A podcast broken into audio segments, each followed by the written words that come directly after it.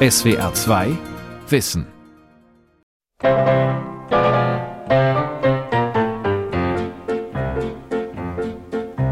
Schatz, das Wetter ist wunderschön, da leid ich's nicht länger zu Haus. Heute muss man ins Grüne gehen, in den bunten Frühling hinaus. Jeder Bursch und sein Mädel mit einem Fresspaketel sitzen heute im grünen Klee. Schatz, ich hab eine Idee. Sonne scheint warm und die Lüfte sind lau. Gehen wir Tauben vergiften im Park. Die Nicht nur auf der Bühne war er zeitlebens bissig und sarkastisch. Der in Wien geborene US-amerikanische Dichter, Sänger und Komponist Georg Kreisler, der am 22. November 2011 im Alter von 89 Jahren verstarb. Berühmt und gefürchtet war er wegen seines schwarzen Humors, der von nichts Respekt zu haben schien, was nach Autorität oder gar Diktatur aussah.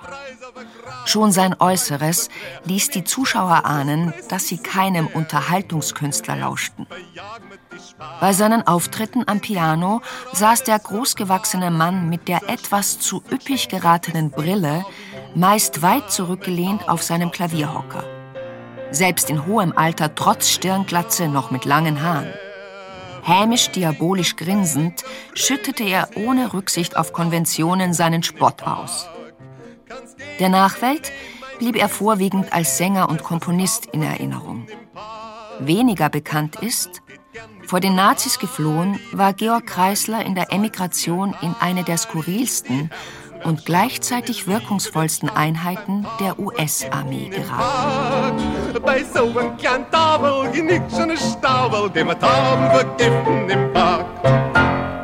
Georg Kreisler und die Ritchie Boys. Kämpfer gegen die Nazi-Barbarei. Von Michael Reitz. Yesterday, December 7th, 1941, a date which will live in infamy. The United States of America was suddenly and deliberately attacked by naval and air forces of the Empire of Japan. Franklin Delano Roosevelt, Präsident der Vereinigten Staaten von Amerika, verkündet am 8. Dezember 1941 den Kriegseintritt seines Landes gegen Japan. Einen Tag vorher hatte das Kaiserreich mit einem Überraschungsschlag den US-Stützpunkt Pearl Harbor angegriffen. Während in der Folgezeit der militärische Geheimdienst aufgebaut wird, hat Georg Kreisler ganz andere Sorgen. Als Jude musste er 1938 aus seiner Heimatstadt Wien fliehen.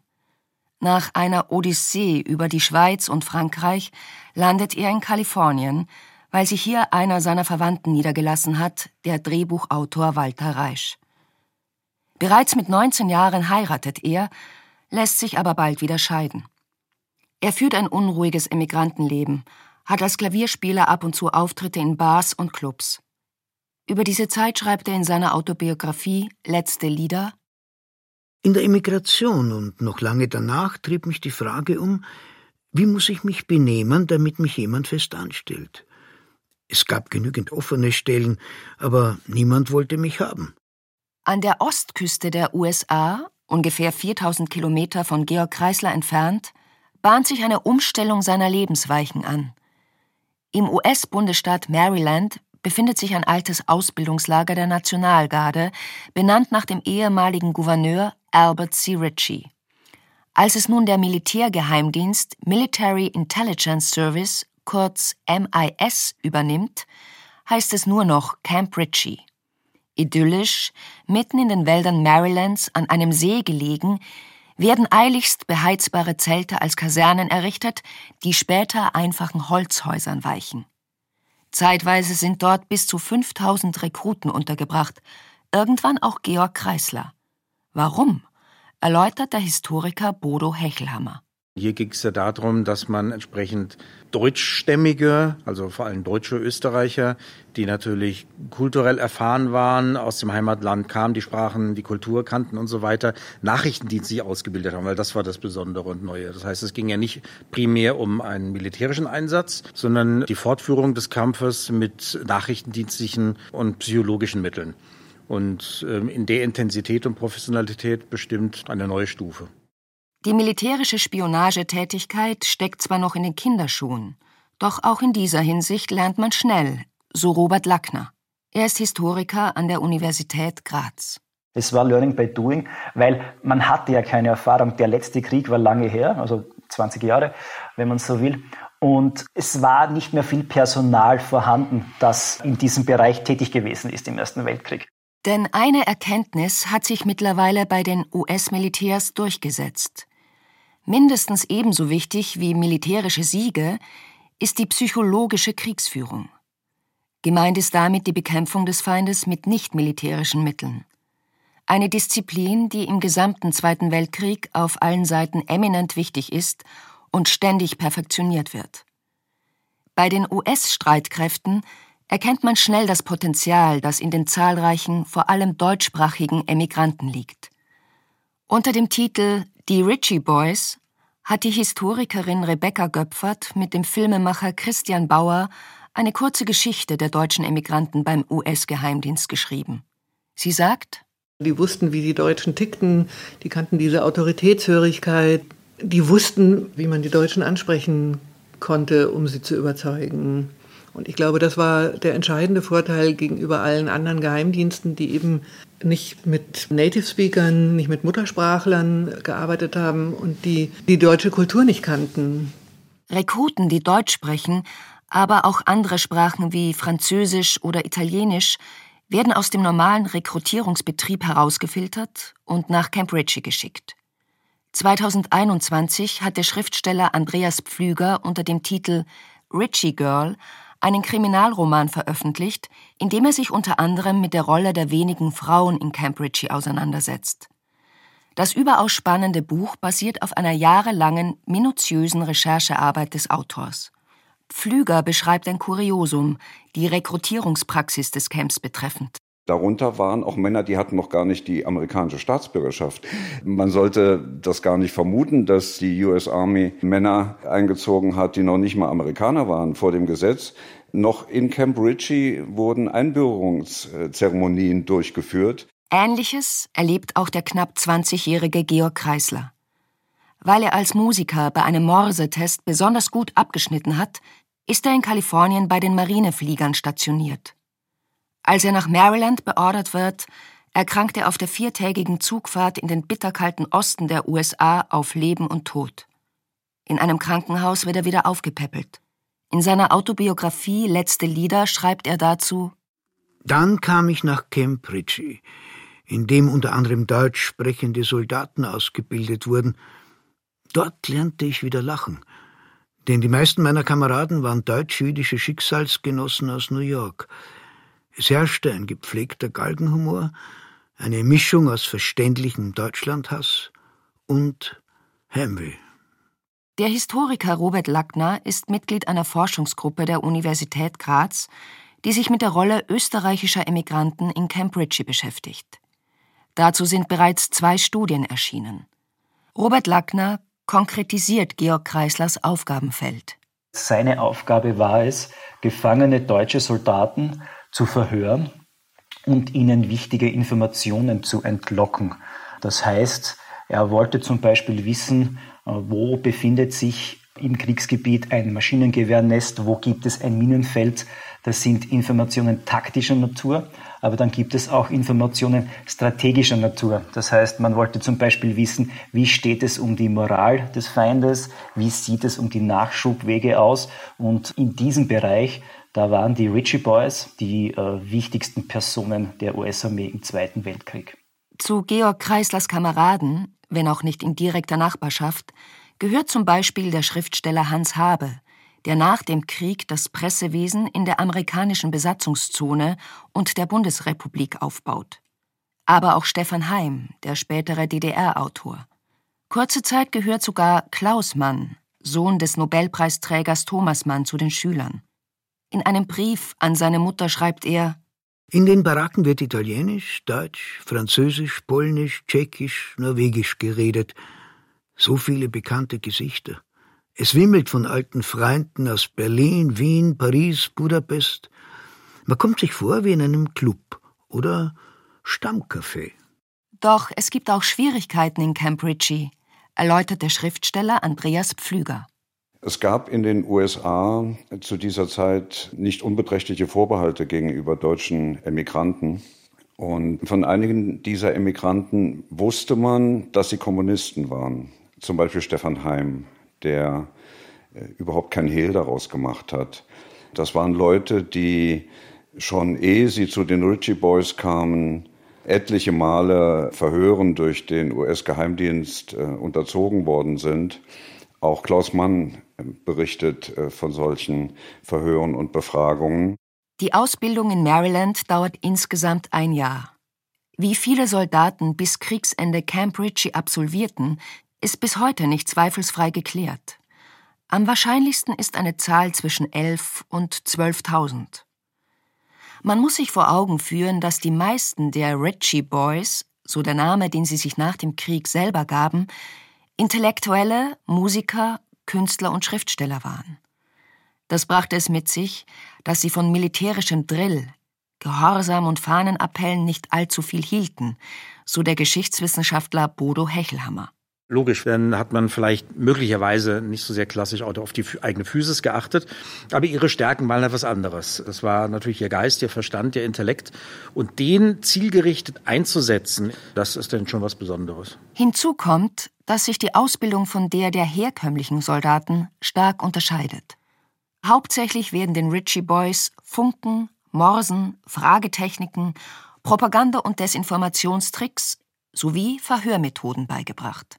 In den Erinnerungen von den Ritchie Boys äh, wird das ja zum Teil ziemlich ja, klamaukhaft geschildert. Die hatten offenbar auch eine Menge Spaß im Unterricht und ging auch immer darum, ein paar Leute irgendwie hinters Licht zu führen. Es war wie ein Sack Flöhüten. In seiner Autobiografie Letzte Lieder beschreibt Georg Kreisler das so. Alles wurde mir serviert. Essen, Kleidung, Witze, sogar gelegentlicher Sex. Gefühle wurden ausgespart. Und Kunst war ein Fremdwort. Vom militärischen Gehorsam machte man kaum Gebrauch. Wir waren eine Elitetruppe, gingen zur Schule und taten ansonsten, was sich gerade anbot. Das bedeutet jedoch nicht, so Rebecca Göpfert, dass die Ritchie Boys und Girls ihre Ausbildung nicht ernst genommen hätten. Im Gegenteil. Die zum Teil zwölfstündigen Unterrichtseinheiten werden mit großem Einsatz absolviert. Natürlich hat man es nicht geschafft, aus den Ritchie Boys eine Kämpfertruppe zu machen, aber das war auch nicht die Aufgabe.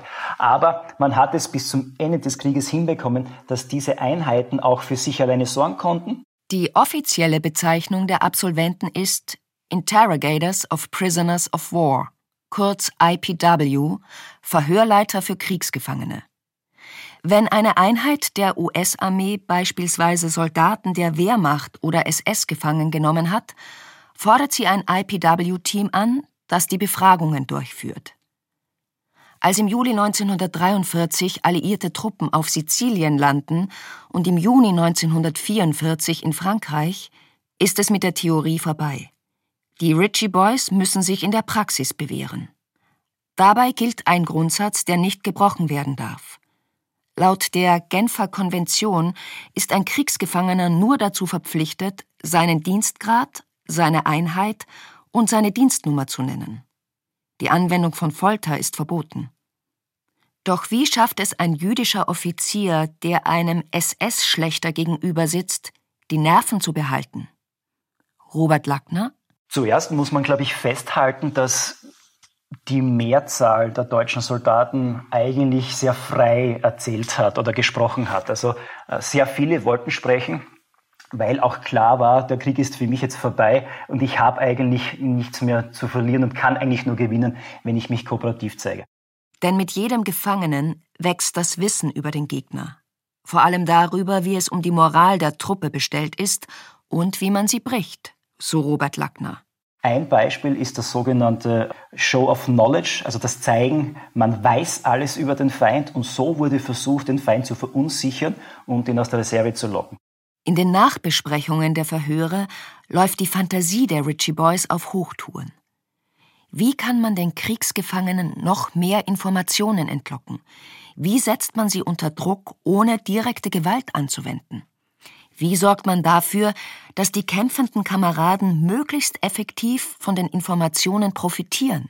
Da gab es eine sehr ja, interessante Methode, die auch Leo Handel angewandt hat. Leo Handel, ein Wiener, der in Italien stationiert war mit der 10. US-Gebirgsdivision. Und er hat sich eine sozusagen Kunstfigur überlegt, nämlich einen italienischen Partisanen. Das heißt, Leo Handel oder ein Kollege von ihm hat sich als Partisane verkleidet und wenn ein deutscher Soldat nicht sprechen wollte, dann wurde diesem Soldaten gedroht, ihn an die Partisanen zu übergeben. Und da kam dann um die Ecke gerannt ein US-Soldat in Verkleidung mit großem Säbel, mit einem Patronengurt umgehängt, mit Pistolen vielleicht und hat vehement die Übergabe dieses deutschen Gefangenen gefordert. Geradezu legendär in diesem Zusammenhang wurde das Russenspiel der Ritchie Boys. Wie es funktionierte, erklärt Andreas Pflüger. Man hat einen besonders halsstarrigen deutschen SS-Mann oder Wehrmachtsangehörigen damit unter Druck gesetzt, indem einer der Ritchie Boys den Good Guy gespielt hat, hat es äh, erst auf die sanfte Tour versucht. Wenn das nicht funktioniert hat, konnte es schon passieren, dass die Tür aufging. Dann kam ein Mann herein, der in einer kompletten russischen Armeeuniform war, gerne im Rang eines Majors aufwärts, also das ging schon mal bis zum Colonel oder ich glaube sogar General. Jeder deutsche Soldat oder SS-Mann wusste, dass erstens die Kriegsverbrechen der Nazis in der Sowjetunion durch besondere Grausamkeit gekennzeichnet sind und dass sich zweitens die Sowjets nicht an den Verhörstandards der Amerikaner orientieren. Mit anderen Worten, der deutsche Soldat musste in sowjetischer Haft mit Schlägen und Folter rechnen. Man hat den zu Verhörenden dann klargemacht, dass es sich hier um ein Kooperationsabkommen äh, mit den Sowjets handelt und dass ein Wohlverhalten des Mannes im Verhör verhindern könnte, dass man ihn sofort an die Sowjetunion ausliefert. Das hat natürlich zu, zu einem enormen Schrecken in der Regel äh, geführt und zum anderen traten diese Ritchie Boys in dieser falschen Uniform sehr glaubwürdig auf. Denn eigens zu diesem Zweck hatten die Techniker der US-Armee eine Fälscherwerkstatt eingerichtet, in der sie sowjetische Armeeorden nachgefertigt und Uniformen geschneidert haben. Die Folge? Selbst hartgesottene SS-Offiziere werden sehr auskunftsfreudig, was Truppenstärke, Munitionierung und Moral der Truppe angeht.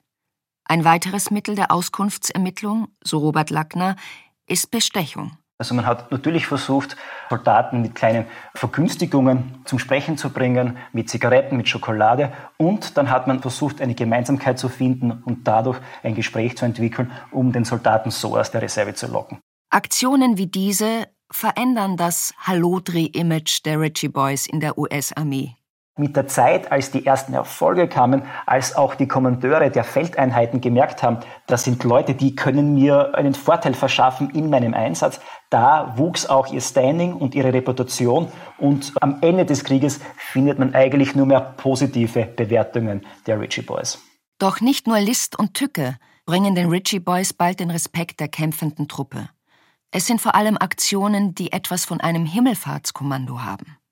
Andreas Pflüger erzählt von einem dieser Husarenstücke. Die sind einfach irgendwo in einem Waldstück plötzlich aufgetaucht bei einer deutschen MG-Stellung, haben angegeben, sie seien von der Einheit sowieso und seien versprengt worden, haben mit denen eine Zigarette geraucht und bei der Gelegenheit nebenbei herausgefunden, wie die Truppenstärke ist dieser Einheit, wie die nächsten Pläne sind. Dann haben sie denen noch solche Aussagen mitgegeben, wie hier rücken zwei Millionen amerikanische Soldaten auf euch zu, seid schlau, macht es wie ich und verdrückt euch. Eine Frage treibt die Ritchie Boys dabei besonders um. Wie schafft man es, dass deutsche Soldaten und Offiziere sich in großer Zahl ergeben und überlaufen? Eine der Maßnahmen sind Lautsprecherwagen, mit denen die Nachrichtenoffiziere in unmittelbare Nähe der Front hin und her fahren und den Deutschen zum Beispiel den Speiseplan der US-Truppenversorgung mitteilen. Ein lebensgefährliches Unternehmen, denn sehr schnell eröffnen Scharfschützen das Feuer und töten viele der Richies.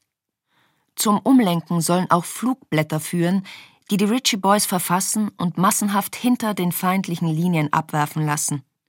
Diese sind oft von dem Schriftsteller Stefan Heim verfasst.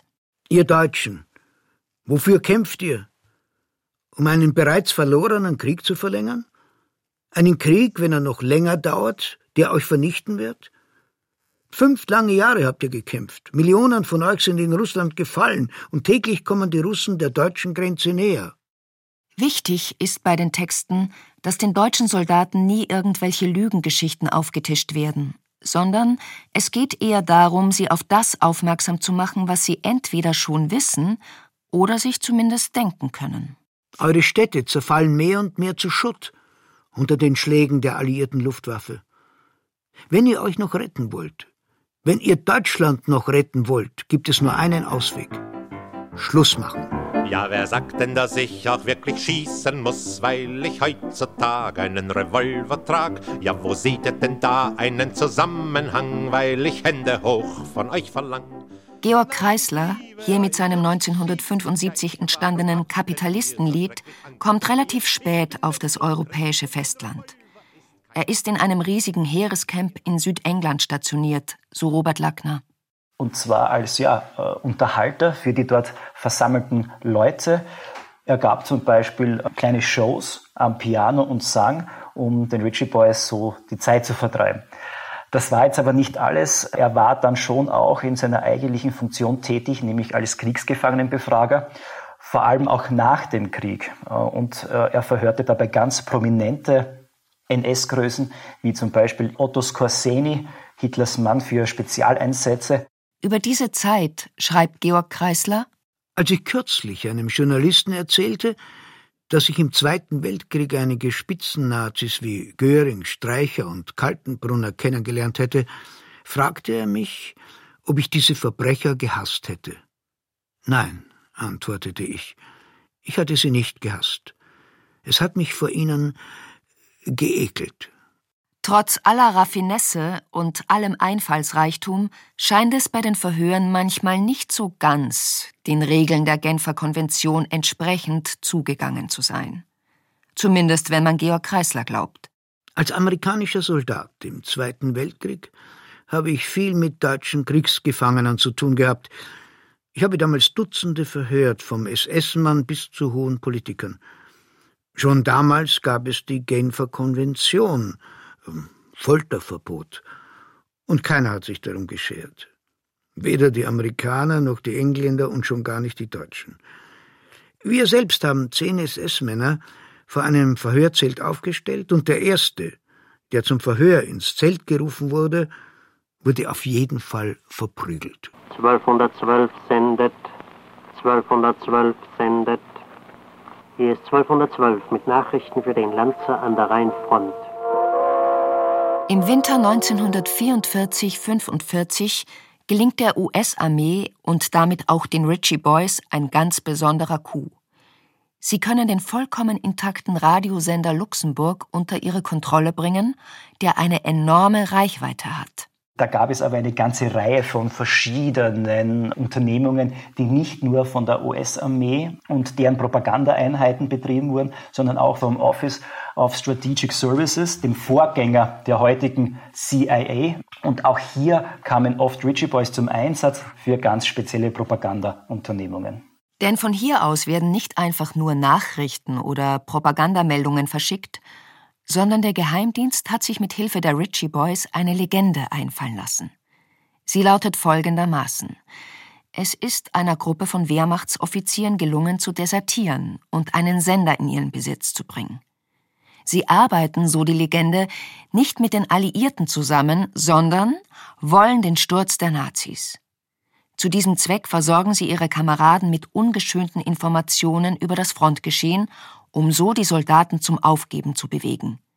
Was sie allerdings nie konkret ansprechen. Der Zusammenbruch an der Westfront ist zur Tatsache geworden. Die Schlacht um den Rhein ist zu Ende. Radio Luxemburg ist eine der letzten großen Aktionen der Ritchie Boys während des Krieges. Doch auch nach 1945 erfüllen sie eine wichtige Aufgabe. Die Entnazifizierung und Demokratisierung Deutschlands, so Rebecca Göpfert.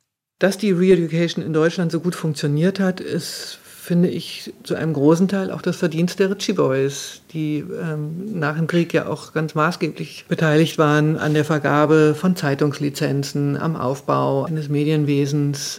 Hier ist der Schriftsteller Hans Habe als Major der US-Armee und Presseorganisator von seinem Hauptquartier in Bad Nauheim aus äußerst aktiv. So ist die von ihm gegründete Neue Zeitung bald mit zweieinhalb Millionen Abonnenten nach dem englischen Daily Mirror die auflagenstärkste Zeitung in Europa. Mehr als ein Dutzend weiterer Zeitungen gehen auf die Initiative Major Habes zurück. Wie schön wäre Wien ohne Wiener, so schön wie eine schlafende Frau. Nach Kriegsende kehrt Georg Kreisler nach Kalifornien zurück. Zwar komponiert er mit Charlie Chaplin die Titelmelodie zu dessen Film Monsieur Verdoux, doch insgesamt ist er als Filmkomponist wenig erfolgreich. 1946 geht er nach New York, wo er hauptsächlich in Clubs auftritt. Die Autos ständen stumm das Riesenrad voller Dumm und die lauschigen Gasseln wären leer. Doch sein makabrer Humor, der sich in Liedern äußert wie Mein Psychoanalytiker ist ein Schwachkopf oder Knallen Sie Ihren Ehemann ab, kommt nicht so gut an. 1956 geht er nach Österreich zurück und spielt unter anderem mit Helmut Qualtinger in der kulturkritischen Wiener Kabaretttruppe Das namenlose Ensemble. Georg Kreisler betrachtet es als Auszeichnung, dass Lieder von ihm wie Tauben vergiften im Park, Wien ohne Wiener oder das Kapitalistenlied im österreichischen Rundfunk nicht gespielt werden dürfen. Als Legat statt des Antisemitismus nur ein Antiquariat. Ab 1958 lebt der mittlerweile erfolgreiche Satiriker und Musiker in München bevor er 1976 nach Berlin zieht, wo er Mitglied des Kabaretts Stachelschweine wird. Georg Kreisler war viermal verheiratet und ist dreifacher Vater. Anfang der 90er Jahre zieht er nach Basel, bevor er sich 2007 endgültig in Salzburg niederlässt. Nach einer langen Karriere als Geheimdienstler, Musiker, Sänger und Komponist stirbt Georg Kreisler am 22. November 2011 in Salzburg. SWR 2 Wissen. Georg Kreisler und die Ritchie Boys. Kämpfer gegen die Nazi-Barbarei. Von Michael Reitz. Redaktion Ralf Kölbel. Sprecherin Lisa Wildmann. Regie Alexander Schumacher. SWR 2 Podcast. Hallo zusammen, wir sind hier bei Fakt Up, eine Woche Wissenschaft. Schön, dass ihr dabei seid. Mein Name ist Niklas Kohlotz. Ich bin Sina Kürz. Jetzt sind wir wirklich Fakt. Ja, jetzt sind wir oh, Fakt Up. Da ist er, der, der Titel. Und Musik ab. Wir sammeln ja jede Woche die Meldung und Neues so aus der Wissenschaft zusammen für euch, was mit unserem Leben zu tun hat, was so rausgefunden wurde, was sich einfach lohnt mal zu besprechen und drüber nachzudenken und natürlich auch, was so Kurioses erforscht wurde. Ich bin Sina Kürz, ich bin Physikerin und Weltraumfan. Ich bin Eneas Roch, Mathematiker und Buchautor. Hier ist Julian Estlen, ich bin Moderatorin und Wissenschaftsjournalistin. Und ich bin Niklas Kodotz, Wissenschaftsjournalist und TikToker. Fakt ab, eine Woche Wissenschaft. Ab 12. November immer freitags. Abonniert uns in der ARD Audiothek, bei Spotify, bei Apple Podcasts und sonst überall, wo es Podcasts gibt. SWR 2 Wissen. Manuskripte und weiterführende Informationen zu unserem Podcast und den einzelnen Folgen gibt es unter swr2wissen.de.